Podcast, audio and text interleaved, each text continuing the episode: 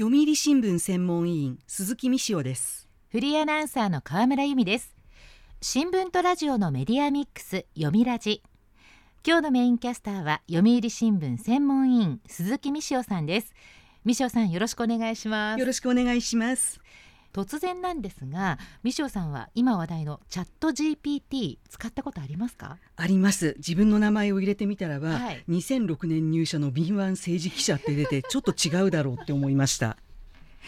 今日はそのチャット GPT のお話伺っていきます。えでは今日のトークゲストをご紹介しましょう。読売新聞科学部記者船越翔さんです。読みラジには2回目のご登場です。よろしくお願いします。はいよろしくお願いします改めまして船越さんの記者歴教えていただけますか？はい、えー、私は2006年に読売新聞に入社しまして、えー、福島支局を経て科学部に来ました。あ原子力や宇宙などを担当しましてその後ワシントン支局特派員を挟みまして今は科学部で科学技術政策などを担当しています。そんな船越さんとお送りする今日のテーマはこちらです。基礎からわかるチャット GPT このチャット GPT という言葉をもう毎日聞かない日はないくらいなんですけどね。はい。我々も毎日ニュースで書いています。まるで人間が書いたかのような自然な文章を作り出す対話型 AI サービスチャット GPT が社会で急速に広まっています。高い利便性で私たちの暮らしやビジネスを大きく変えると期待される一方誤った情報の拡散や教育現場への影響それから著作権の侵害などへの懸念も高まっています。これは一体いつ頃開発が始まったんですか？はい。チャット GPT はアメリカの新興企業オープン AI が開発しました。オープン AI は2015年アメリカのテスラやスペース X の創業者で実業家のイーロン・マスク氏らによって設立されました本社はサンフランシスコにあり AI の普及や発展を目的とした非営利団体として活動を始め2019年に営利目的に移行しました。チャット GPT の他にも文章から画像を生成する AI なども開発しています、うん、このチャット GPT ですがオンライン上で質問や指示を日本語や英語で入力するとあたかも人間を相手にしたような自然な対話や受け答えをしますえー、2022年11月に無料公開されると大きな話題を呼び2ヶ月間で、えー、利用者は1億人を突破したと言われています2ヶ月で1億人ですかでももう半年経っているから今はもっと途方もない数になってますよね。よねはい、えー、質疑応答だけでなく文章の要約や翻訳、えー、それから小説や詩、えー、プログラミングコードの作成までできてしまうんです。えー、試しにチーズを使った時短レシピを教えて、えっと、入力するとあっという間に炊飯器を使って作れるチーズリゾットやあ市販のソースにチーズを加えるパスタのレシピなんてものを挙げてくれました。えこれを読むと回答の文章に不自然さやぎこちなさはなくしかも最後にはいずれも簡単に作れるので忙しい時や手軽に食事を作りたい時にぴったりですとおすすめの理由のコメントまで添えてくれました。気が利いてますよね、えー、しかももう一度同じ質問を入力すると今度はチーズを使ったサラダなど異なるレシピを並べました。同じ質問や指示を入力しても答えが一緒とは限らないというのもチャット GPT の大きな特徴と言えます。これは当然レシピとかだけではなくてビジネスでも使えるわけですよね。はい、えー、プレスリリースや企画書などの作成も指示できますこうした性能から行政や企業などさまざまな場面でチャット GPT の導入が検討されているんです。東京海上日動火災保険は6月からチャット GPT を活用し保険の保証内容などの紹介に対する回答案を自動生成するシステムを試験運用します。また農林水産省はオンラインサービスのマニュアル改定作業などの一部業務に利用する方向で検討していますしまた横須賀市は広報文作成などの業務にチャット GPT を導入する実証実験を始めているんです。企業や観光庁でももう利用が始まってるっていうことなんですね。で実際このチャット GPT のプログラムはどういう仕組みになってるんですかね？はい。原理的にはチャット GPT は難しいことをしているわけではありません。文章の中で次に来るのに最もふさわしい単語を予測し次々とつないでいるだけなんです。例えば「喉が渇いたので冷蔵庫の中の」という文章の続きを作る場合チャット GPT は文脈の流れから次に来る確率の高い単語としてジュースを予測します。次に「お」その次には「飲んだ」と次々に確率の高い言葉をつなぎ合わせて最終的に喉が渇いたので冷蔵庫の中のジュースを飲んだという文章を完成させる仕組みです。おすごいなんか頭いいなって感じですね。えでもなぜこれほどまでに正確な単語の予測ができるんですか？はい。その鍵となるのがトランスフォーマーと呼ばれるアメリカのグーグルが2017年に開発した AI の言語学習手法です。ホームページやニュース SNS などオンライン上にある膨大な情報を読み込み文章の中の重要な単語や単語同士の関係性などを学ばせるもので従来の AI は直前の文章や単語ばかりに注目していましたがこのトランスフォーマーによって学習すると遠く離れた位置にいる単語にも注目して文脈を捉える力が大きく高まるようになったんです。さらに出来上がった文章が適切かどうか利用者からの評価を受け最適な表現を常に学ぶ仕組みも取り入れた結果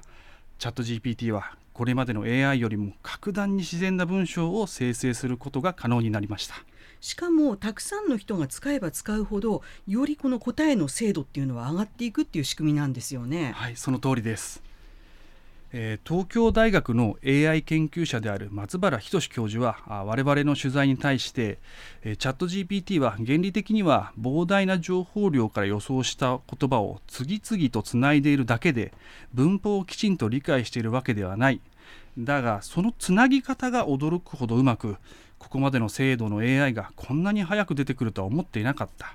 また答えにあえて揺らぎが生じるように設計し人間に近づけようとしているのではないかと話していました。もうきちんと単語を予測できる上に揺らぎまでね加えられるなんていうともう最近物忘れがひどくてあれ？これ？とか言ってる私は完全に負けてるなっていう感じなんですが、えー、後半はこのチャット GPT の問題点と今後について伺います。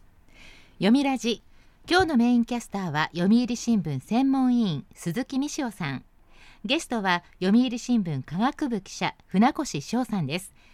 テーマは基礎からわかるチャット GPT 引き続きお話を伺います。今猛烈なスピードで、まあ、全世界に広がっているこのチャット GPT ですけれども問題点も指摘されてますよね。はい。えー、チャット GPT などの生成 AI の利用をめぐっては課題や懸念が多くあります一番の問題は回答内容に誤りが含まれるケースが目立つことです、はい、例えば日本の歴代総理大臣はと尋ねてみると総理大臣になったことがない政治家を複数挙げたり一部の元首相には言及しなかったりすることがあります。えー、著名人や自分の名前を入力して説明を求めると三塩さんもさっき言われた通り事実と異なる回答をすることも少なくありません。これどうしてそういうことが起きてしまうんでしょうか？はい、えー、チャット GPT が学ぶオンライン上の文書データ。この多くはそもそも英語で書かれているので日本語の対話の精度は英語よりも下がるというふうに言われています。ただそれでも回答は最もらしい日本語で書かれているのでちょっと見ただけではそれが正しいのか誤っているのかその判断がわからないこともありまして、えー、偽物の情報がそのまま拡散してしまうことが考えられます、はい。えー、また大学の学生にとってはレポートや論文が瞬時に作成できてしまうため学校教育の影響も大きいと言われています。東京大学の藤井照夫学長は今年の入学式の式辞でこのチャット GPT に触れ大学教育では創造性を育む基盤として経験学習が重要であると述べ AI に頼りすぎる弊害を指摘しています。確かにこうレポートとかを作られたらこう見抜けないですよね、ね、これ以外にも問題点はありますよね。はいまだあります。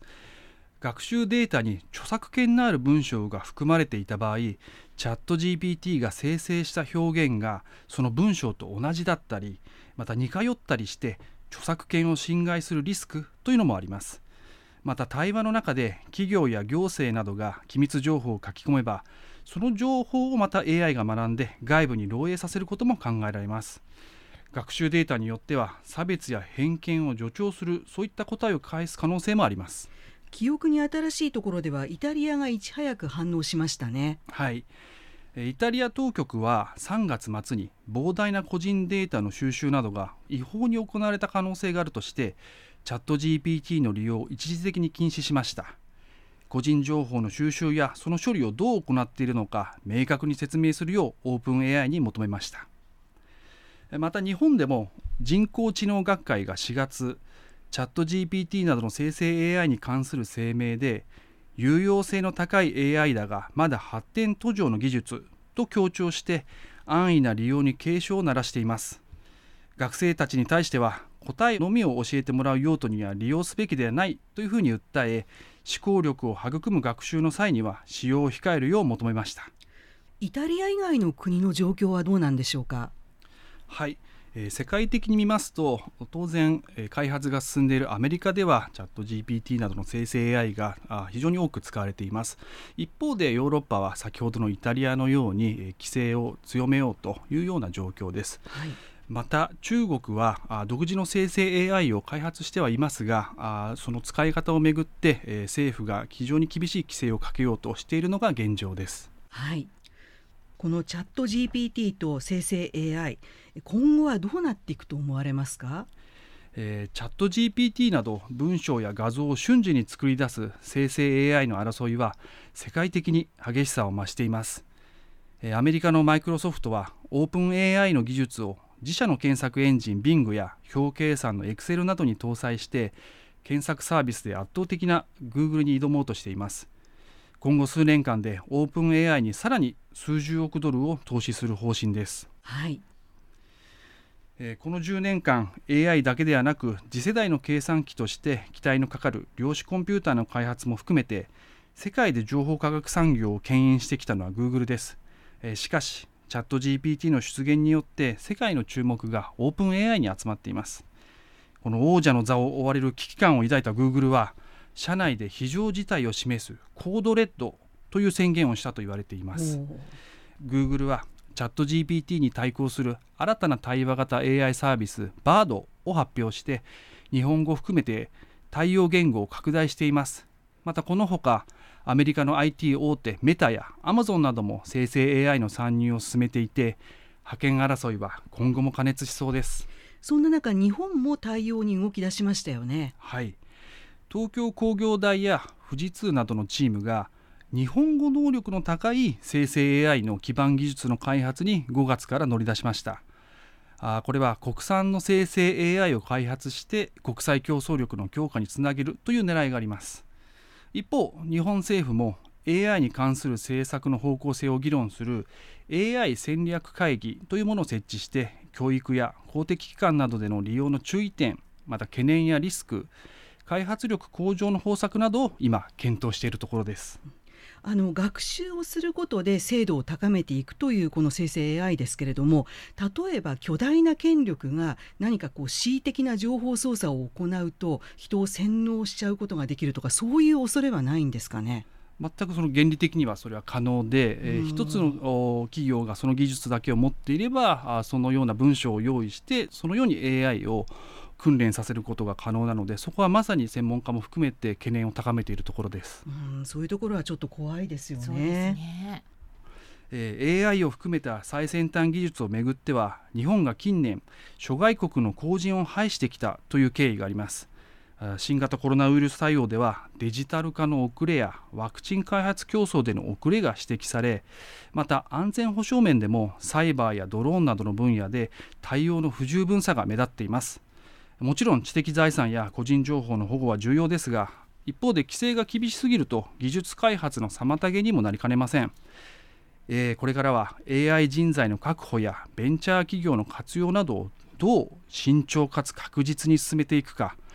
日本政府や大学企業などが果たすべき役割は大きいというふうに私は思います。本当にそうですね。でももう慎重かつ確実に進めていかないと危ないし危ういんだけれどものすごいスピードでことが進んでいるから、はい、そこに対応していかなくてはいけないというちょっと難しさがあるような気がします。読みラジ今日のテーマは基礎からわかるチャット GPT ゲストは読売新聞科学部記者船越翔さんでした。船越さんありがとうございました。ありがとうございました読みラジラジオワイティーン。ここからはラジオワイティーン。このコーナーは読売中高生新聞の投稿面ワイティーンと連動。10代のリアルな声をお届けします。読売中高生新聞では専用のスマホアプリ y ティーンを通じて全国の読者から中高生の生活にありがちなあるあるを大募集しています。ラジオ y ティは中高生新聞の愛読者である通称ワイタミから寄せられた面白い意見を紹介していきます。ここで紹介した意見は中高生新聞の投稿面で開催中の投稿レース YT 杯でのポイント3個けが加算されます。ワイタミの皆さんぜひ頑張って投稿してくださいね。ラジオワイティ今日のテーマはこちらです。ぶっちゃけ SNS 事情。今時の中高生にとってスマホと SNS は日常的な本当に便利なツールです。でも時にはリスクや危険もありますよね。そこで今回はみんなの SNS 事情をシェアして SNS 上級者になろうと中高生に呼びかけました。では早速ティーンの投稿をチェックしていきましょう。千葉県中学2年の女子パボラチャ隊員さんのぶっちゃけ SNS 事情。トーク画面をスクショされてみんなにさらされたこと傷ついた。でもお誕生日おめでとうとかの優しい LINE は嬉しい。スクショスクリーンショットということですけどもスマホの画面を写真として記録されてプライベートなつもりの LINE のトーク画面がみんなに拡散されちゃったということでしょうか。これは傷つくしショックですよね。貴重な経験をシェアしてくれてありがとうございます。まあ、一方でお誕生日メッセージが嬉しかったと書いてくれましたけれども確かに不意に友達からお誕生日おめでとうって送ってこられると嬉しいですよね。気持ちがほっこりして本当に嬉しい瞬間。まさに SNS のいいところと怖いところ両方書いてくれました。ありがとうございます。では続いての投稿です。大阪府高校2年の女子サルデーニャさんのぶっちゃけ SNS 事情。メッセージアプリでのやり取りで起こりがちな勘違いを学校で習ったのでトラブルが起こらないようびっくりマークや絵文字を適度に用いています。文章だけのやり取りっていうのは表情が見えなくて声のトーンも分かりませんから強い印象になりがちです。また言葉が足らず勘違いや誤解が生じることもありますよね。そんな時に絵文字や記号を使って感情を表現するとうまく伝わることもあるんですね。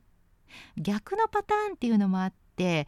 こういう意図で使ったっていう絵文字が相手にはその通りに伝わらなかったりということも私は経験したことがあります。これもうまく使って便利な面とそして怖い面両方あるなっていうことを実感してますけれども SNS の使い方やトラブルを学校で習ったっていうのもさすが今時の高校生と思いました。これってすごく大事なことなので大人も習った方がいいのかもしれません。では続いての投稿です。大阪府中学3年の女子腹筋するベイビーママさんのぶっちゃけ SNS 事情。